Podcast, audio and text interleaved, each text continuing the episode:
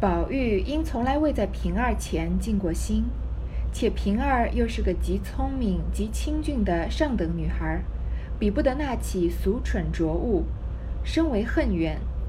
今日是金钏儿的生日，故一日不乐，不想落后闹出这件事来，竟得在平儿前稍尽片心，亦今生意中，亦今生意中不想之乐也。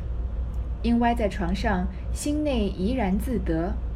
忽又思及贾琏为之以淫乐悦己，并不知作养脂粉；又思平儿并无兄父母兄弟姊妹，独自一人，供应贾琏夫妇二人。贾琏之俗，凤姐之威，他竟能周全妥帖，今儿还遭荼毒，想来此人薄命，比黛玉尤甚。想到此间，便又伤感起来。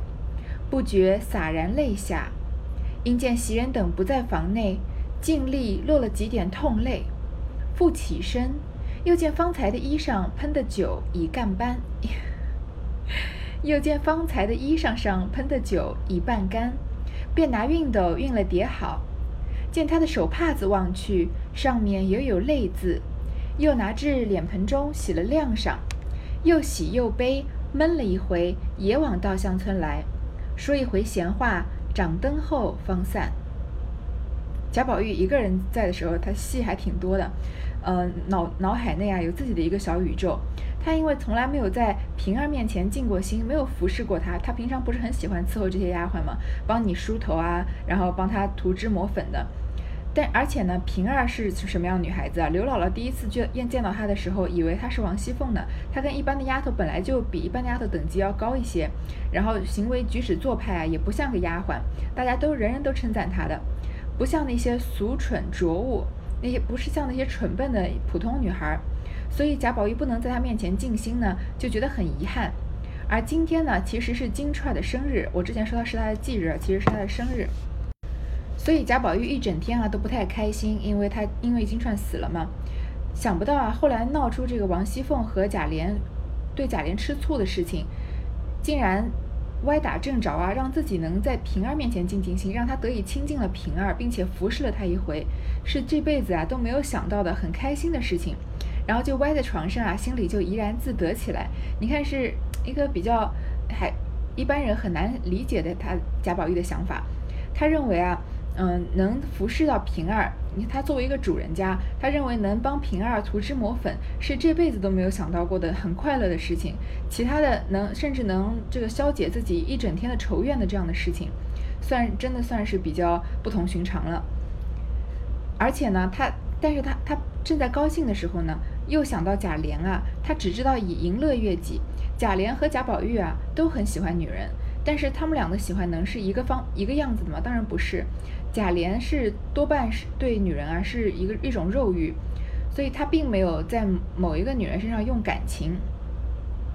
也许后面的是他呃流露出一点真心啊，但呢也是因为他在那那个女人身上呢得到了平常在凤姐身上得不到的这样的尊重和威严，所以嗯他贾琏、贾珍、贾蓉这些人啊，对于女人多半是沉浸在肉体的欢愉里面。他并不知道，嗯，并不知做养脂粉，他并不欣赏他们的美，也不也不想要打扮他们，把他们，嗯，就是像贾宝玉这样，嗯，就是把他们打扮的美美的，然后欣赏他们。他只想要把他们压倒在床上。那贾宝玉就不一样了，你看贾宝玉对女孩子的感情非常多，非常复杂，我们已经见识过各种各样的了。然后他又想到呢，平儿啊是一个孤身一人，平儿连兄弟父母。连兄弟姊妹和父母都没有，那就是完全没有亲人了。然后他一个人呢，要伺候贾琏夫妇两个人，而在贾琏的俗和凤姐的威中间啊，他竟然能周全妥帖。你看贾琏是这么这个淫乐悦己的人，而凤姐呢又是这么泼辣犀利的一个人。这两个人啊，居然都那么喜欢平儿，然后竟然平儿能把他们两个人都应付的这个非常的周全，左右逢源，所以觉得平儿本来是个很不简单的人物。但是平儿这么不简单的人物啊，今儿还遭荼毒，还是被人作践了，被贾琏骂，被凤姐打了。想起来啊，平儿应该是很薄命的，甚至比林黛玉还要薄命。想到这里呢，又伤感起来，为了平儿啊，就流下泪来。你看她一个人的时候，居然为了一个丫鬟，而且就是没什么事儿，就想到这件事情就哭起来了。然后呢，见到袭人不在房内啊，因为没有丫鬟什么的在房内，他就尽力落了几点痛泪，好好的为了平儿哭了一场。然后呢，才起身，然后看到刚之前衣上衣服上喷的酒啊，已经半干了。之前不是用酒喷，然后拿熨斗要烫平儿的衣服呢，然后就把拿熨斗熨了，贴好叠好。之前不是说过这个熨斗是那种烧的很热的这个水壶，然后它底是平的，就用这个很热的壶底啊，把衣服的褶皱烫平。又看到平儿忘了拿她的手帕，手帕上还有她刚刚哭的泪渍呢，又把她的手帕洗了晾上。然后她这一直，嗯，这一段时间啊，就是这一小段时间，就是又开心啊，又伤心，在喜和悲中间啊，这个往返徘徊不定。可见她就是一个痴人嘛。又闷了一会儿，才去稻香村找李纨。平儿就在李纨处歇了一夜，凤姐儿只跟着贾母。贾琏晚间闺房，冷清清的。只不好去，又不好去叫，只得胡乱睡了一夜。次日醒了，想昨日之事，大没意思，后悔不来。邢夫人记挂着昨日贾琏醉了，忙一早过来，叫了贾琏过贾母这边来。贾琏只得忍愧前来，在贾母面前跪下。贾母问他怎么了，贾连忙陪笑说：“昨儿原是吃了酒，惊了老太太的驾了。”今儿来领罪，贾母啐道：“下流东西，灌了黄汤，不说安分守己的挺尸去，倒打起老婆来了。凤丫头成日家说嘴，霸王似的一个人，昨儿唬得可怜。要不是我，你要伤了他的命，这会子怎么样？”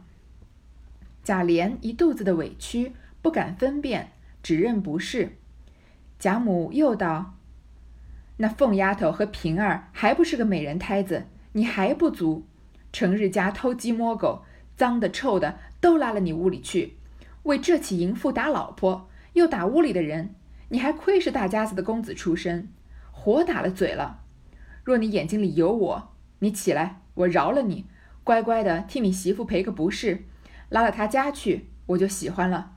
要不然，你只管出去，我也不敢受你的跪。贾琏听如此说，又见凤姐儿站在那边，也不盛妆，哭得眼睛肿着，也不施脂粉，黄黄脸儿，比往常更觉可怜可爱。想着，不如赔了不是，彼此也好了，又讨老太太的喜欢了。想必便笑道：“老太太的话，我不敢不依，只是越发纵了他了。”贾母笑道：“胡说。”我知道他最有理的，再不会冲撞人。他日后得罪了你，我自然也做主，叫你降服就是了。这个贾琏啊，呃，前一天晚上呢，平儿就在李纨的稻香村住了，因为他跟凤姐也算是有点闹僵了嘛，也不好意思，嗯，跟凤姐见面。凤姐呢就跟着贾母，所以贾贾琏回房的时候，嗯，贾母啊、王夫人和呃邢夫人不都是叫今天叫凤姐今天晚上不要去招惹贾琏了吗？贾琏回到房间的时候，就冷冷清清的，估计酒也醒了，又不好叫人，就胡乱的睡了一夜。第二天起来啊，想到昨天晚上的事情，觉得没意思，后悔不来。他并不是后悔自己偷情被撞破，他只是觉得这一切的事情发生啊，觉得没有必要，没有意思，嗯，导致现在自己还要一个人睡觉，多无聊啊，然后就觉得很后悔。然后呢，邢夫人又叫他到贾母那儿去，他妈妈叫嘛，他就忍着愧疚前来，在贾母面前跪下。然后还陪着笑啊，说因为昨天晚上吃了酒，惊了老太太的驾，所以来领罪。贾母这里就骂贾琏，你看贾母骂贾琏啊，嗯，跟我们骂我们想象的要骂贾琏的理由并不一样。他是说啊，你喝了酒啊，不安分守己的去睡觉，居然打起老婆来了，没有提贾琏要在这个跟鲍二家的偷情的事情。然后呢，说凤丫头的，你看凤丫头成天活蹦乱跳的，霸王式的一个人，昨天啊被你吓成那个样子，这么可怜。如果不是我在啊，他不是贾琏不是拿了剑要杀吗？说你要伤了他的命怎么办呢？贾琏呢有一肚子的委屈。其实我们嗯，从这里的情节和后面有些情节，在我们现在二十一世纪的人的观点来看啊，都觉得有点奇怪。贾琏有什么委屈啊？到底这个偷情的是他，拿剑要杀人的也是他，为什么他会觉得委屈呢？但是我们要把时光倒回三百年前来看，我们戴上一顶这个封建的瓜皮帽，然后想象那个时候的男权主义社会对女人是怎么样的压迫。就我前面一回，嗯，前面一章的时候也说过了，这个家里面的大户人家的公子啊，跟丫鬟偷偷情或者宠幸一下，根本就是非常稀松平常的事情。女人啊，根本就不能在这个时候吃醋。如果吃醋呢，就是犯了七出之条。这里我们来稍微解释一下什么是七出之条，我们也差不多就能带着这样的理解，理解后面为什么发生了这件事情以后，贾琏觉得委屈，而凤姐反而好像是占了便宜一样。这个七出呢，就是在中国古代啊，其实从汉代开始就有出现的一种啊，呃，法律或者是习俗吧，就是规定啊，夫妻离婚的时候所要具备的条件和一些限制。当妻子符合七出七出中间的一条的时候呢，那丈夫和他的家族啊就可以要求休妻，也就是离婚了。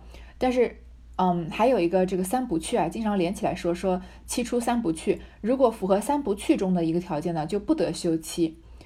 嗯，其实从内容来看呢，七出啊，主要是站在丈夫和丈夫的家族那个角度来考量他们的利益，可以说是对妻妻子和女性的一种压迫了。但是如果我们倒回三百年前来看呢，它也使嗯女性啊在最低限度的避免任意被夫家抛弃，因为一定要找到七出符合七出中间的一条才能休嘛。有时候我们看电视剧的时候也会那个呃女的也会说，就丈夫要休的时候，女女的也会说，我犯了七出之条的哪一条呀？这个七出的七条呢，第一条就是不顺父母，就是妻子不孝顺丈夫的父母，就是不孝顺自己的中公婆。在传统的中国呢，女性出嫁以后啊，丈夫的父母的重要性要胜过自身的父母，所以违背孝顺道德啊，被认为是很严重的事情。当然，现代我们社会的婆媳关系就是另外一回事了。第二呢，无子，就是妻子生不出儿子来。注意，不是妻子生不出孩子啊，是生不出儿子来，因为只有儿子才是传宗接代、传宗接代的嘛。嗯，因为在传统的中国，也就是，嗯，结婚最重要的目的就是延续家族、传递香火嘛。所以，如果妻子没办法生出儿子来，就会使这段婚姻失去意义了。像我这个年代，嗯，还是独生子女年代的话，嗯，就是父母只生出一个女儿来啊，也就是，也就是等于把这个家的香火给断了。当然，这是封建迷信的这个想法了，呃，并不迷信啊，是封建的想法。第三呢，淫。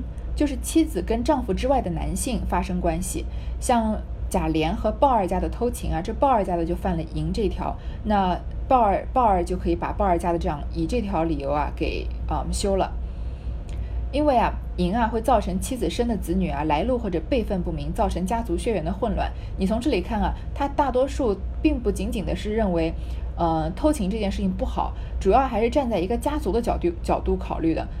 虽然偷情确实是不好，但是他的角度是，要是发生这个女人与丈夫之外的人发生性关系的话，那生下来的孩子不知道是谁的，那不知道这个家族要不要负责这样的角度。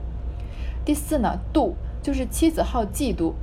如果嗯妻子的嗯这个古代啊认为妻子的凶悍和嫉妒会造成家庭不和，以及啊这个夫为妻纲这样的夫妻的嗯这种关夫妻理想的关系啊被打乱。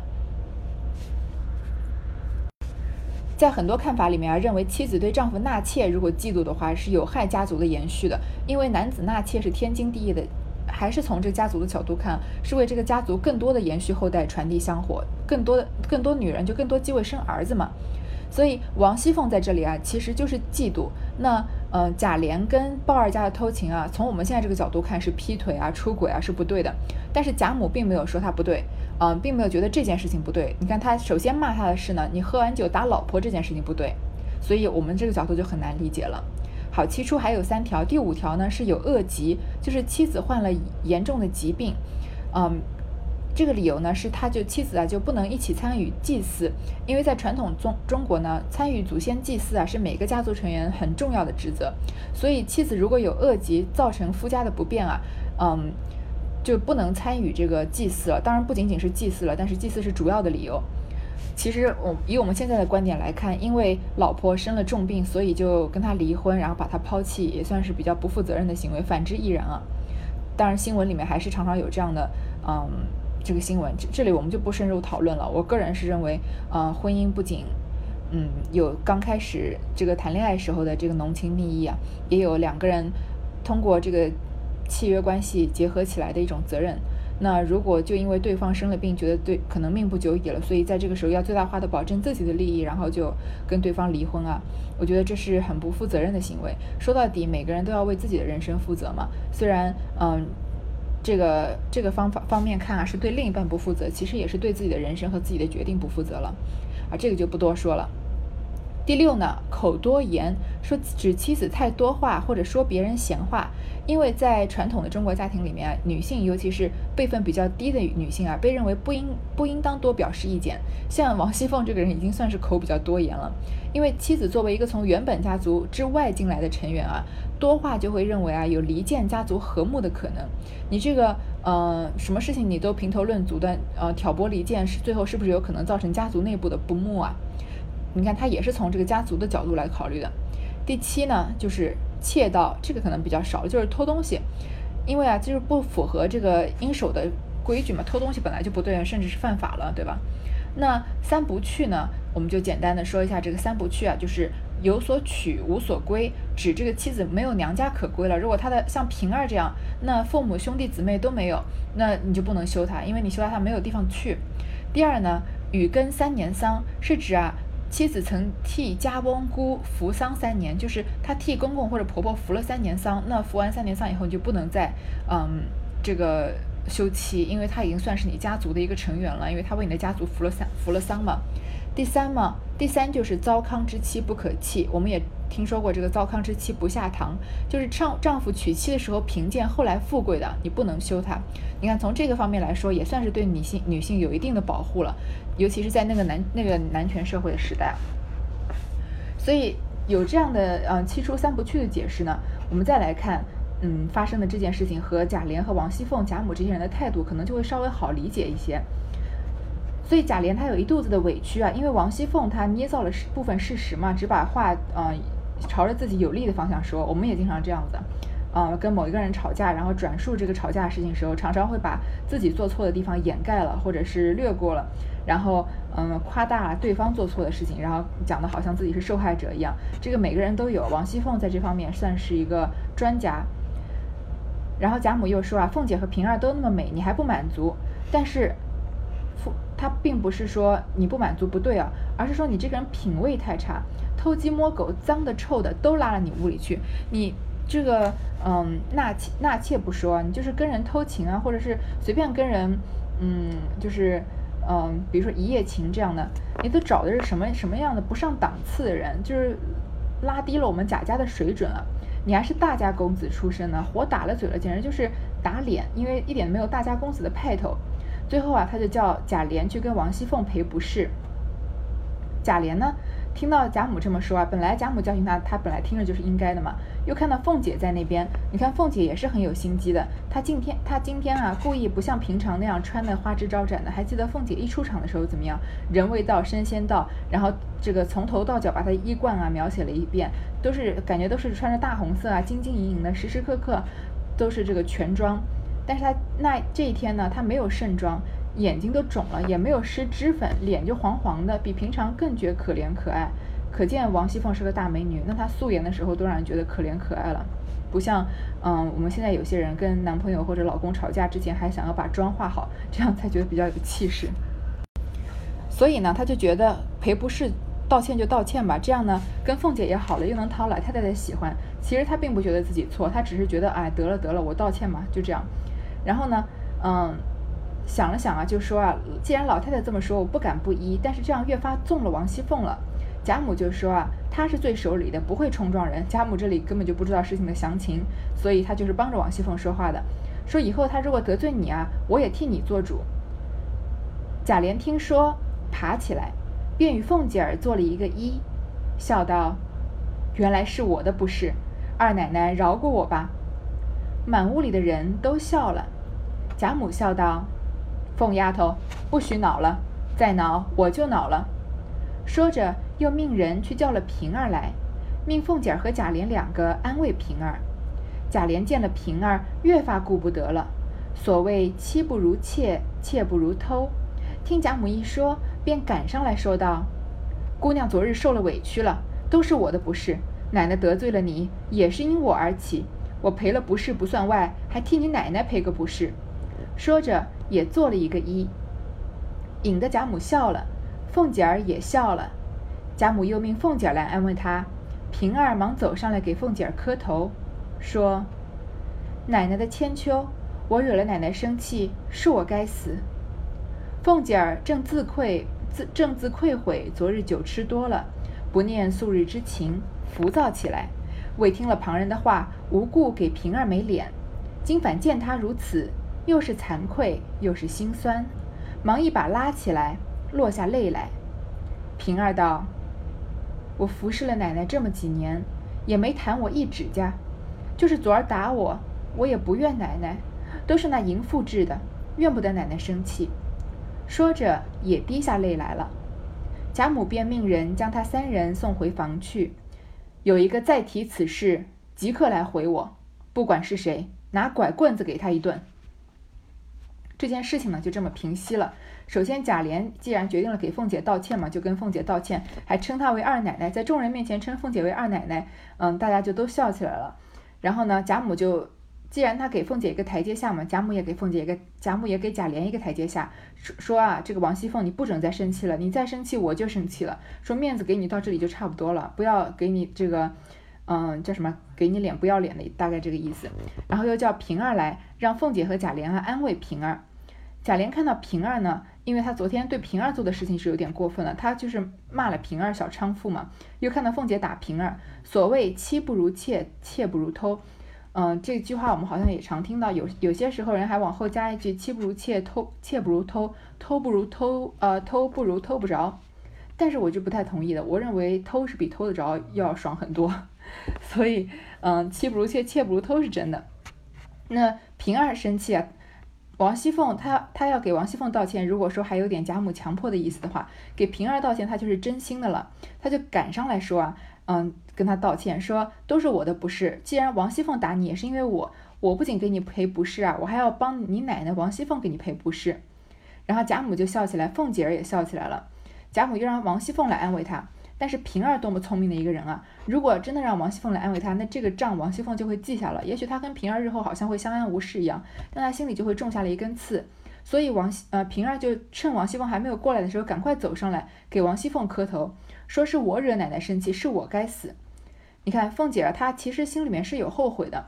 她觉得自己昨天酒喝多了，没有念及素日之情。她也知道，嗯，鲍尔家的何贾琏啊，在咒她死，说服了平儿镇这件事情跟平儿没关系。但是因为酒喝多了嘛，又浮躁，又听了旁人的话，所以打了平儿。所以啊，她又惭愧又心酸，就落下泪来了。嗯，比较主要是羞愧的泪水。然后平儿就说啊。我服侍奶奶这么多年啊，也没弹我一指甲，从来没有动过我。昨天打我呢，我也不怪你，主要都是鲍尔家媳妇，就是我们枪口一致对外嘛，怨不得奶奶生气。说着，她也哭起来了。贾母就让他们三个人一起回房啊，说这件事情以后不准有人再提，如果再提呢，就不管是谁都要打。三个人重新给贾母、邢王二位夫人磕了头，老妈妈答应了，送他三人回去。至房中，凤姐儿见无人，方说道。我怎么像个阎王，又像夜叉？那淫妇咒我死，你也帮着咒我。千日不好，也有一日好。可怜我熬的连个淫妇也不如了，我还有什么脸来过这日子？说着又哭了。贾琏道：“你还不足，你细想想，昨儿谁的不是多？今儿当着人，我还是我跪了一跪，又赔不是，你也争足了光了。这会子还叨叨。”难道还叫我替你跪下才罢？太要足了墙也不是好事。说的凤姐儿无言可对，平儿嗤的一声又笑了。贾琏也笑道：“又好了，真真的，我也是没法了。”凤姐儿还要把这个戏再拖下去。嗯，回到三个人回到房里啊，凤姐还要再哭诉，觉得自己委屈。贾琏就说：“你还有什么不满意的？你想想看，昨天谁的不是多？像我。”我前几次读的时候，我就觉得明明就是贾琏的不是多啊，因为偷情的是他嘛。但是刚刚解释了这一番啊，希望大家也能理解了。就是贾琏没有什么，在那个那个年代的封建道德礼教看来看啊，并没有什么主要的不是，主要就是喝酒了，最后吵架喝多了拿刀要砍老婆嘛。嗯，关于偷情这些都不算是不是了。那凤姐通过她的添油加醋啊，导致贾琏变成了这个错多错错误多的一方。但是贾琏呢，为了息事宁人，还是跪下来赔了不是了，说你脸上应该有光了，就不要再叨叨了。难道我还要再跪下来吗？太要足了强也不是好事，这是对凤姐一句很中肯的评价。凤姐就是要足了强，你给足了她的面子，她还要继续继续要，不管有人看着没人看着，她都要这个争强好胜。嗯，说的凤姐啊都没话说了，平儿又笑了。贾琏就说啊又好了，想不到凤姐和平儿又好了，我也是拿你们两个人没办法。正说着，只见一个媳妇儿来回说：“包儿媳妇儿吊死了。”贾琏、凤姐儿都吃了一惊。凤姐忙收了怯色，反喝道：“死了罢了，有什么大惊小怪的？”一时只见林之孝家的进来敲回凤姐道：“鲍儿媳妇儿吊死了，他娘家的亲戚要告呢。”凤姐儿笑道：“这倒好了，我正想要打官司呢。”林之孝家的道：“我才和众人劝了他们，又威吓了一阵，又许了他几个钱，也就依了。”凤姐儿道：“我没一个钱，有钱也不给，只管叫他告去，也不许劝他，也不用正和他，只管让他告去。告不成，倒问他个以尸讹诈。”包二媳妇儿到这里就正式的领盒饭退场了，她上吊死了。然后林之孝家的呢来回他说，他娘家的亲戚要告。凤姐在鲍二媳妇面前并没有什么好软的，她在贾琏面前还会被吓到。鲍二媳妇算什么东西啊？她的一家人连起来，凤姐也不怕。然后就说啊，那告就告呗，我正想打官司呢。林之孝就说啊，是我们才劝把他们劝好了，又又又吓他，又许他钱，也是胡萝卜加大棒政策。然后他们就同意不告了。凤姐这里啊又耍狠，说我没钱，有钱也不给，要他去告吧。如果告不成啊，我倒要问他一个以尸讹诈，他就是敲诈我。林之孝家的正在为难，只见贾琏和他使眼色儿，心下明白，便出来等着。贾琏道：“我出去瞧瞧，看是怎么样。”凤姐儿道：“不许给他钱。”贾琏一进出来，和林之孝来商议，着人去做好做歹，许了二百两发送才罢。贾琏生恐有变，又命人去和王子腾说，将翻译、仵作人等叫了几名来。帮着办丧事，那人见了那些人见了如此，纵要复辩亦不敢辩，只得忍气吞声罢了。贾琏又命林之孝将那二百银子入在流年账上，分别添补开销过去，又梯级给鲍二些银两，安慰他说：“另日再挑个好媳妇给你。”鲍二又有体面，又有银子，有何不依？便仍然奉承贾琏，不在话下。你看这短短的一小段话，我们想到穷人有什么尊严可言啊？他家里死了女儿要来告，然后贾这个凤姐还在这说啊，不许给给钱。最后呢，因为贾琏毕竟跟鲍儿媳妇儿有一场这个一夜夫妻嘛，那许给他发了两百两，又叫人去找王子腾，王子腾是这个凤姐的舅舅了，然后让他们找那些翻译啊、仵作，就是那些办丧事的人啊，叫了一些来帮着办丧事。那他这个大户人家既给你钱，又威吓了你，那像这种穷门小户的寒门能怎么样呢？即使想争辩啊，也不敢争辩；想出头也没有头可出啊，所以只能就忍气吞声了。其实除了忍气吞声啊，没有什么别的选择。然后呢，贾琏又让林之孝把那两百两银子啊入在流年账上，所以这个钱并没有从贾琏的房里出。然后呢，添补开销过去，又给了鲍二一些钱。你看。一方面，这个没有尊严的穷人家是鲍二家的娘家人。其实鲍二呢也没有尊严，他的自己的老婆跟主人偷情，怎怎么来说是这个贾琏给他戴绿帽了吧？但是他对贾琏能怎么样呢？他是贾琏家的仆人啊，贾琏给他的钱啊，又挑个好媳妇儿，鲍二觉得脸上又有光又有钱，那还有什么好不要的呢？那女人嘛，老婆嘛，不是说再娶一个好的吗？那就再娶一个不是更好吗？所以还是奉承贾琏。你看穷人的。卑微啊，有时候连自己都没有办法察觉的。里面凤姐心中虽不安，面上只管佯不理论。因房中无人，便拉平儿笑道：“我昨儿灌丧了酒了，你别愤怨。打了哪里？让我瞧瞧。”平儿道：“也没打中，只听得说奶奶姑娘都进来了，要知端地，下回分解。”凤姐啊，心里有点不安，因为鲍二媳妇的死跟她有一点关系，因为毕竟是她撞破了，然后打了鲍二媳妇，把这件事情闹大了嘛。其实是她擅犯了这个好嫉妒、善妒的这个七出之条的之一。结果鲍二媳妇因为嗯，应该应该这个羞愧难当，也以后也没办法做人了嘛，所以就自尽了。她虽然不不安啊，但是这算什么事儿呢？不就是一个仆人死了吗？仆人死了就死了，那凤姐弄死的人根本就不止那么一个。主人辈的都弄死过，对吧？贾瑞还算是主人辈的。然后啊，就开始安抚平儿。然后平儿呢，其实根本不需要凤姐安抚，平儿非常知道自己的位置在哪里。她既然这辈子要靠着凤姐，她就永远都不会忤逆凤姐。就算凤姐打她，她也不会怪凤姐一个字的。这个时候呢，奶奶姑娘都进来了，这回啊就结束在这里了。